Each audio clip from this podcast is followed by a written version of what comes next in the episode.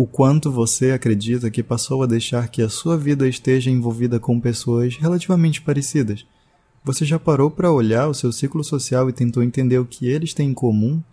Acredite ou não, a gente está cada vez mais disposto a se relacionar apenas com pessoas que têm os mesmos gostos que nós, e mesmo assim parece que está muito difícil encontrar bons amigos. Eu tentarei explicar essa e outras coisas nesse episódio usando uma pesquisa que fiz com 25 pessoas sobre as suas tendências relacionais. O roteiro desse episódio pode ser encontrado no vírguladobrada.com.br barra 18. Eu sou o Diego Malva e esse é o Vírgula Dobrada Podcast.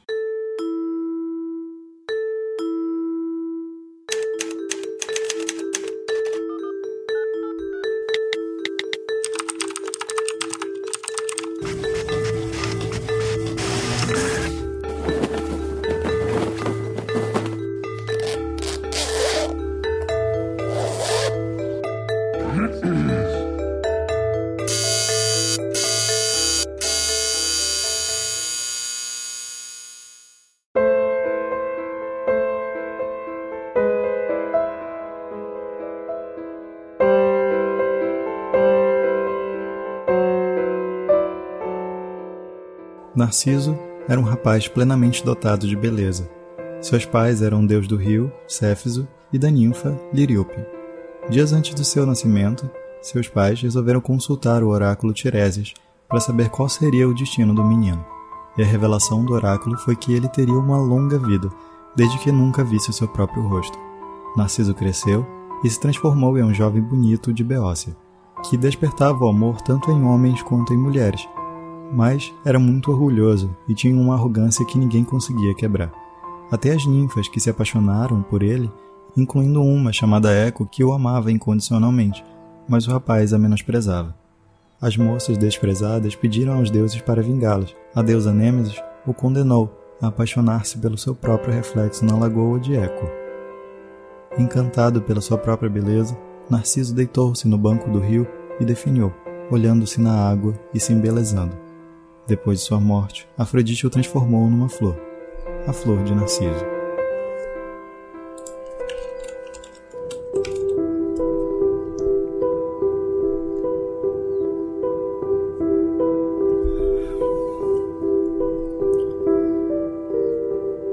Ao buscar analisar os meus relacionamentos amorosos, ou mesmo os relacionamentos com as pessoas no geral, eu percebi que tinha um sistema de relações que me parecia complexo no início, mas que é extremamente simples de entender a todo momento em que eu passo a me sentir confortável ou desconfortável com certas pessoas.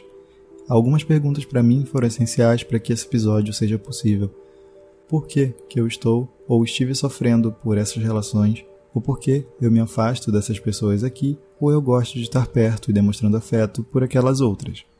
Eu já ouvi, li e também já estive com o papel principal em muitas histórias de relacionamento abusivo e enquanto não parei para ver os padrões desses relacionamentos, eu me mantive sofrendo dentro deles. É complicado ver que, mesmo percebendo isso, ainda é simples cometer os mesmos erros nos próximos relacionamentos. O fato é que não é fácil perceber os problemas que são cíclicos, problemas dos quais a gente acha que nos perseguem, mas que, na verdade, é nós que vamos de encontro a eles o tempo todo.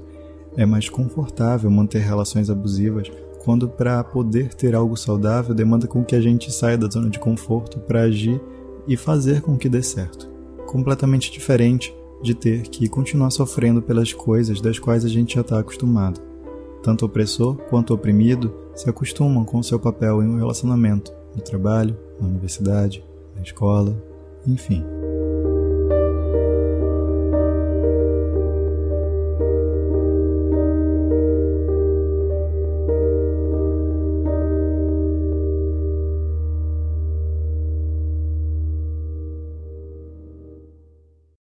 Uma das desculpas pertinentes aqui em Macapá, que é a cidade que eu moro, é de que todos se conhecem, de que é muito fácil uma pessoa que você se relacionou acabar se relacionando com alguém que você conhece ou conheceu em algum momento da vida.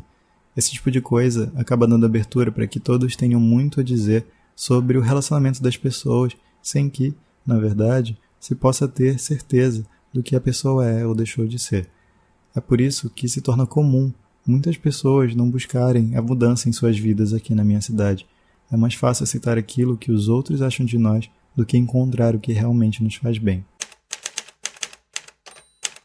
Quando tento trazer o dilema das câmaras de eco, também conhecida como bolhas sociais, para esse espectro das relações digitais, que organicamente já fazem parte do nosso cotidiano, tem muita coisa para se discutir.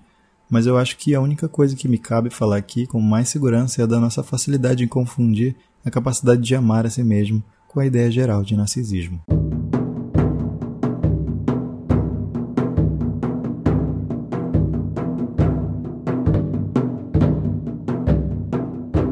Eu acho que eu já devo ter falado várias vezes aqui dos benefícios de se tornar uma pessoa que gosta de ir de encontro aos seus próprios amores, de compreender as suas necessidades pessoais e estar sempre disponível para lutar pela sua liberdade pessoal de expressão. Ainda que eu goste desse tipo de pensamento para os momentos de desamparo social, que parece uma das complicações atuais mais comuns, quando deixamos de querer entender nossas relações tão complicadas, estamos também deixando de fazer coisas que nos fazem bem. Isso é bem diferente de deixar as pessoas estarem na sua vida apenas para o seu próprio benefício o tempo todo.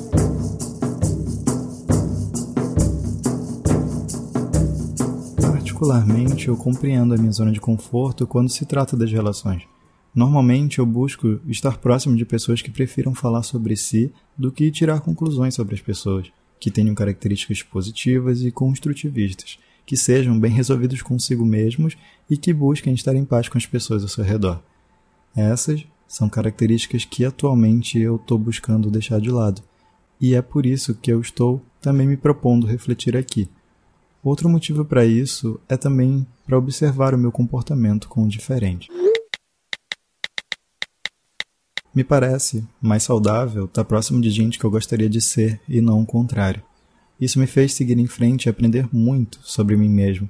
Mas será que é possível que eu me acostume com isso e deixe de ampliar minhas relações para outras que não se encaixem na minha zona de conforto? Como que eu aprendo a não deixar de lado até as opiniões mais controversas? É possível manter contato mesmo com aqueles que eu não me identifico de maneira alguma? Para fugir completamente apenas dessas experiências pessoais minhas, que está sendo o oposto do que eu estou tentando refletir nesse episódio, eu e a minha companheira enviamos quatro perguntas a seguidores, amigos e colegas para que se ampliasse as perspectivas apontadas aqui. A resposta de todas as pessoas estão no link do post aqui na descrição desse episódio.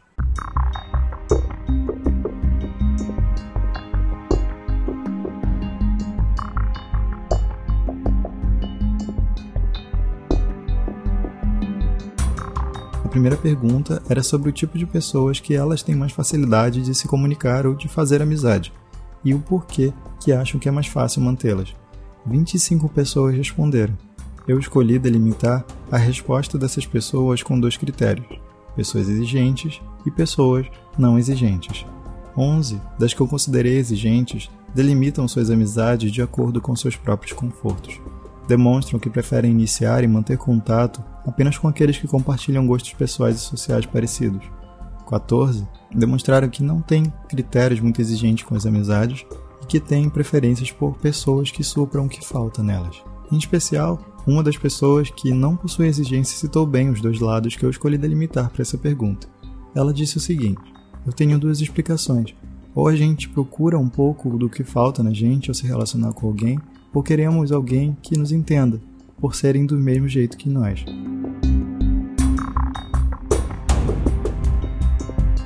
Não sou muito bom em análises estatísticas, mas eu considerei os 44% exigentes e os 56% não exigentes bem equilibrado, se levarmos em conta apenas os 6% de margem entre um e outro.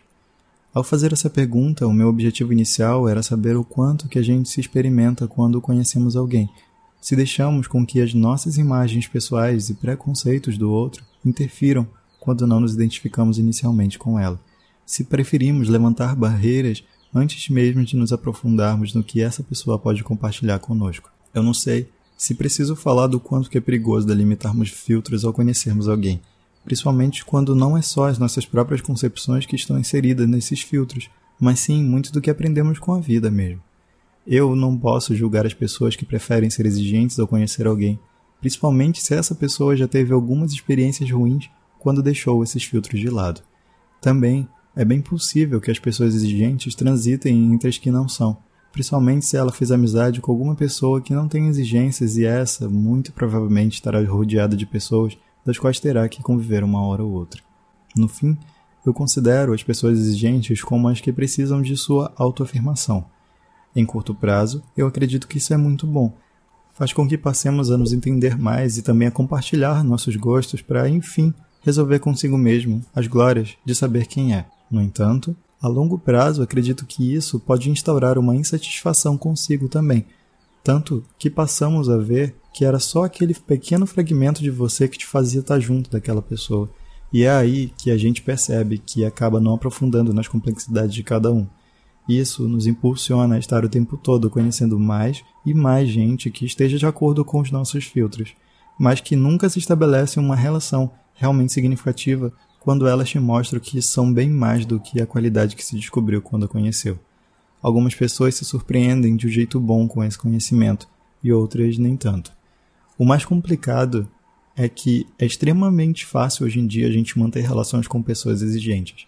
A maioria das relações que estabelecemos com as pessoas não é mais no pessoal, mas através de meios de comunicação que possuem seus próprios nichos estabelecidos pelas pessoas que o compõem. Tudo isso só é possível de se manter quando analisamos a força que a internet trouxe para ajudar nessa autoafirmação. Li um artigo de Carl Robert Sustain que ajudou a problematizar ainda mais esse pensamento individualizado. Nesse artigo, ele caracteriza o momento que vivemos hoje dentro da internet como uma espécie de jornal eu. Consumimos apenas aquilo que a gente acha que é conveniente para nós. Estreitamos laços com gente e empresas que compartilham dos mesmos ideais que nós e cortamos laços com aqueles que possuem qualquer outro pensamento fora do nosso comum. A proposta do artigo de Sustain é mostrar o quanto que até a própria democracia se tornou ameaçada dentro dos meios de comunicação, por estarmos habituados a consumir apenas o que nos é conveniente e passamos a esquecer completamente os outros que não têm qualquer semelhança conosco. A partir do momento em que a gente pode polarizar melhor dizendo, concentrar os nossos pensamentos sociais apenas no que nos convém dentro da internet, fica difícil de pensar nos outros pontos de vista, nas outras pessoas que nunca vão ter a oportunidade de conhecer aquilo que para você é essencial. A segunda pergunta que fiz lá na pesquisa vem para afirmar esse argumento. Nela, eu perguntei se existiam pessoas em que elas não preferiam se relacionar e o porquê. Eu não vou falar muito de números aqui, pois nessa as respostas foram, em sua maioria, bem parecidas. A parte interessante para a pesquisa eram os seus motivos particulares. Todas vêm carregadas de pensamentos éticos e morais de cada um. Se torna quase impossível distinguir as que possuem pensamentos exigentes e não exigentes aqui. O porém vem mesmo quando elas buscam afirmar os seus próprios preconceitos das pessoas, o que se considera certo e errado em alguém. Na terceira pergunta, eu gostaria de causar uma opinião controversa a essa segunda para entender se elas acreditam veemente que as suas relações duradouras são apenas com as pessoas que elas realmente visualizam na sua cabeça. Eu deixei livre para que as pessoas se sentissem à vontade de dizer o que gostariam de dizer nessa pergunta, sem pedir por argumentos. Então, eu estou considerando aqui apenas as respostas das pessoas que se sentiram à vontade de compartilhar as reflexões sobre as relações pessoais delas. Foi ótimo perceber o engajamento dessas pessoas na pergunta eu encontrei nessa um ponto de autocrítica sobre as relações que elas mantêm. Mesmo que algumas pessoas não tenham todos os padrões que elas estipularam nas perguntas anteriores, eu percebi que puderam ver que não dá para ter um controle e sempre vai ter alguém que é o ponto fora da curva de seus padrões, e, ainda assim, são pessoas boas de se relacionar. Por último, na quarta pergunta, eu fui bem explícito com as minhas intenções com a pesquisa e pedi relatos de cada um sobre os momentos em que escolheram se relacionar de maneira efetiva ou não com pessoas fora da ideia delas de bolha social. A maioria das respostas caíram para o lado negativo. Eu certamente esperava isso. Por isso, eu me surpreendi com as sete pessoas que puderam enxergar de forma positiva as suas experiências com pessoas com ideais diferentes dos delas. Compreendendo esses dados, eu posso dar continuidade com a minha reflexão sobre a existência ou não desse narcisismo dos meios digitais.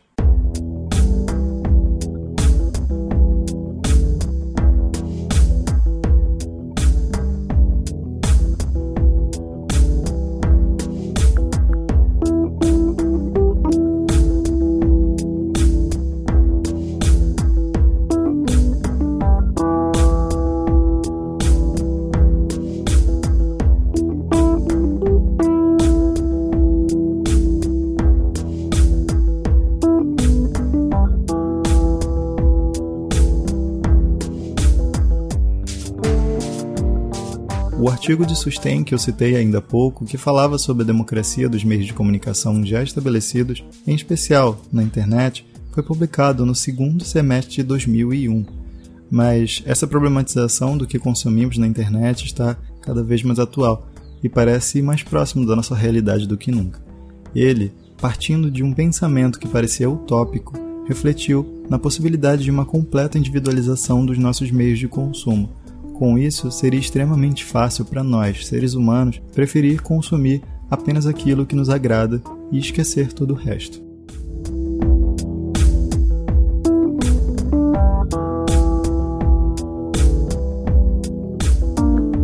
Todas as pessoas da pesquisa falaram sobre experiências pessoais com o diferente, experiências que certamente viveram e têm histórias que as atravessam e podem defender as suas opiniões, muito diferente da maneira que nos portamos nas redes sociais quando vemos um pensamento diferente do nosso. O mínimo acaba nos afastando de qualquer contato antes mesmo de sequer conhecer o outro pessoalmente. As redes sociais demonstram a fragilidade em toda e qualquer relação atual. A gente passa a apontar o valor das pessoas pelos gostos que essa escolheu compartilhar em seu perfil online quando, antes do advento dessas redes, passaríamos a ter que ouvir e tirar nossas conclusões para só assim expor nossa opinião sobre ela. Essa polarização se instaurou mais significativamente depois das eleições agora de 2018, claro. Mas eu acho que esquecemos de analisar também os outros dilemas que o próprio afastamento dessas pessoas dos nossos meios pode causar. Quando há essa troca no pessoal, a gente tem mais formas de exercermos ativamente o nosso papel social de ter opinião liberdade de expressão e ainda temos mais fidelidade com os nossos sentimentos. É claro que existem casos que fazem parte da ponta extrema do nosso conceito de moralidade, mas nem sempre dá para se defender das falas extremistas das redes, do parente que também é a pessoa que te dá abrigo e comida, da avó que te trata super bem quando vai na casa, do tio, que é a primeira pessoa que te ajuda a seguir em frente. E é aí que você olha para as pessoas que considera empáticas na sua vida mas que não conseguem estar presentes na sua vida fora das redes. Existem questões que precisamos sentir da pessoa que está do nosso lado. Muitas vezes não é possível mudar o seu pensamento, mas só por ela respeitar a sua opinião e fazer parte do cotidiano dela torna mais fácil ter abertura para novos diálogos construtivos. Tolerar é diferente de perdoar o pensamento controverso ao seu. Você está mantendo as suas questões pessoais e ainda pode estar se expressando e enfrentando esses momentos que entram em conflito com os seus ideais. Você acredita que possui essa liberdade quando está próximo dessas pessoas. Quando não, às vezes é o momento de mexer os pauzinhos para conseguir se sentir bem. Sustain, em seu artigo, propõe uma solução para essa internet individualista fala para que tenhamos mais contatos com materiais que não tenhamos escolhidos previamente, e chamou de encontros imprevistos aquelas experiências que não temos controle de seu aparecimento, mas que é apenas dentro desses encontros que passamos a ter mais experiências compartilhadas com outros pontos de vista. Mesmo que não conversem com a nossa realidade, são igualmente importantes. Trazendo isso para a vida fora da internet, não adianta de nada se afastar dos pontos de conflito, e, principalmente, das pessoas que você nem mesmo chegou a ter contato contínuo ou deu qualquer abertura para que se tenha uma conversa que não enfrente a ideologia que foi construída na pessoa que nem ela às vezes tem consciência que está presente. Eu sei que para muita gente, partido político e os próprios políticos são como o time de futebol, o seu ator, banda, cantor ou personagem favorito de uma série ou filme, mas opiniões são opiniões. As únicas coisas que a gente faz com ela é compartilhar com nossos iguais para afirmar a nossa identidade, ou compartilhar com os que a gente tem vontade de aproximar ou afastar do nosso ciclo social. Mesmo que pareça extremamente difícil hoje em dia deixar de lado aquilo que para nós é crucial para uma boa convivência, para que passemos a tentar compreender melhor as várias faces de uma mesma história, é necessário que se deixe que um outro tenha a sua contribuição e não privá-lo do seu sentimento individual de liberdade. Mesmo os maus exemplos são exemplos, e os bons exemplos são controversos quando tentamos transportá-lo à vida das outras pessoas. Não adianta nada ter a solução para um problema se a pessoa não teve as mesmas experiências que você. E lembre-se, quando afastamos as pessoas dos nossos ciclos por ela ter um pensamento diferente do nosso, ela provavelmente vai se juntar com outras pessoas que pensam que nem ela. Antigamente, sem a internet, a gente costumava valorizar mais as pessoas. Íamos atrás, pedíamos desculpa, conversávamos sobre o problema e tentávamos minimamente apoiar e, por muitas vezes, acompanhar as mudanças na pessoa. Hoje, essas mesmas pessoas têm a possibilidade de segregar completamente o seu meio e perder o contato com quem as fazem e as querem bem na vida. Bem diferente de agora, que escolhemos pular do barco antes mesmo de resolver o problema.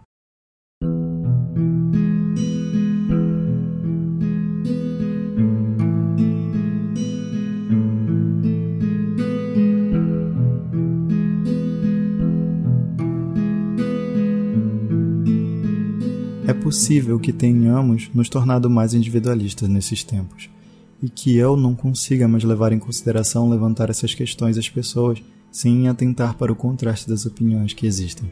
Desde as últimas eleições, as pessoas ainda persistem em continuar a briga pela segregação, e é importante lembrar que isso não se fecha só para um dos lados, mas para ambos.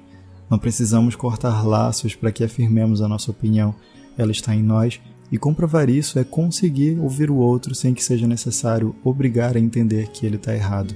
Um termo que eu acho importante trazer para que a gente possa querer causar um pouco menos de atrito uns com os outros quando se trata de política é o do raciocínio motivado. No ramo da psicologia, esse termo aparece quando já aceitamos uma verdade pessoal sem comprovar por meio de estratégias cognitivas, ou seja, através de pesquisas, fontes e interpretações gerais sobre determinado assunto. Com isso, passamos a ter uma tendência inconsciente de dar mais valor a dados que confirmem as nossas preconcepções e fazer pouco de toda e qualquer informação que contradiga a sua fé.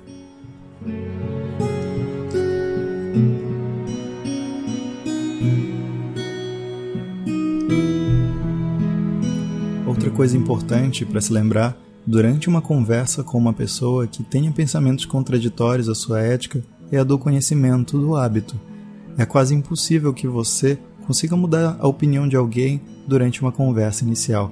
Para se ter uma ideia, demoramos de 20 a 60 dias para acreditarmos que um hábito realmente se tornou automático. Não vai ser uma única conversa ou discussão que vamos fazer com que uma pessoa possa mudar a sua construção política ou moral de uma vida inteira.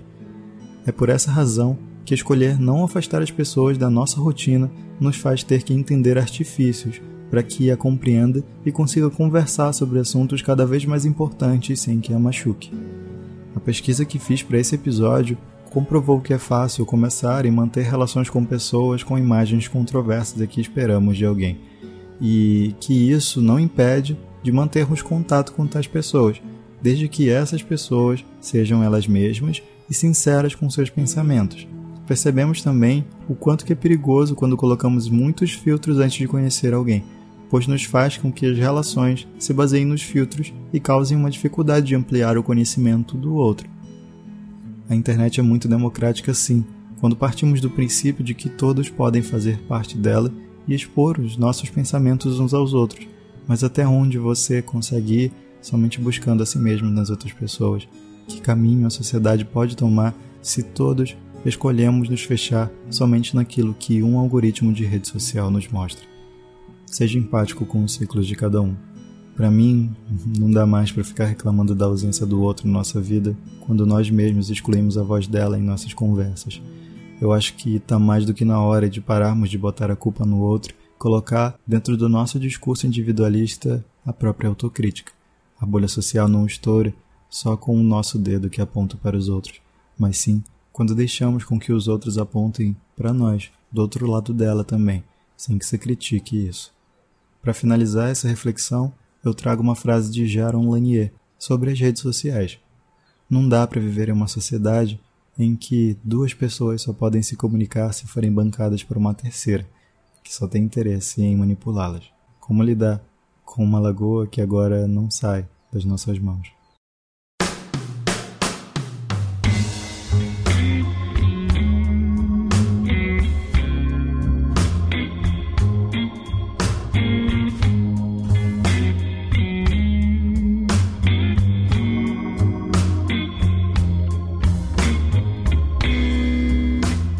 Muito obrigado. Esse está sendo o primeiro episódio em que eu deixei de lado a produção massiva que eu tinha comentado no episódio anterior. e passei a deixar com que eu realmente me sinta confortável com tudo que eu gostaria de abordar aqui, do início ao fim. É claro que sempre vai faltar uma coisinha aqui e ali, mas caso você queira dar a sua contribuição, o meu e-mail, diego.vírguladobrada.com.br está aberto e os comentários no post desse episódio estarão sempre lá para você. Lá na postagem do site também, eu sempre deixo o link com as referências usadas nesse episódio caso você mesmo queira dar uma aprofundada sozinho. Considere compartilhar esse episódio caso realmente tenha gostado dele ou faça como a Paula Balieiro, o Pedro Henrique e os outros apoiadores desse projeto que colaboraram financeiramente para que tenhamos esse e outros podcasts do Vírgula Dobrada Network no ar. Para fazer isso é muito simples. É só você acessar vírguladobrada.com.br barra apoie e escolher um valor de sua preferência. Acompanhe o Vírgula Dobrada no Facebook e Instagram pelo arroba vírgula ou converse comigo pelo meu Instagram, arroba Diego Cansado. Sem mais é isso, muito obrigado e até o próximo episódio.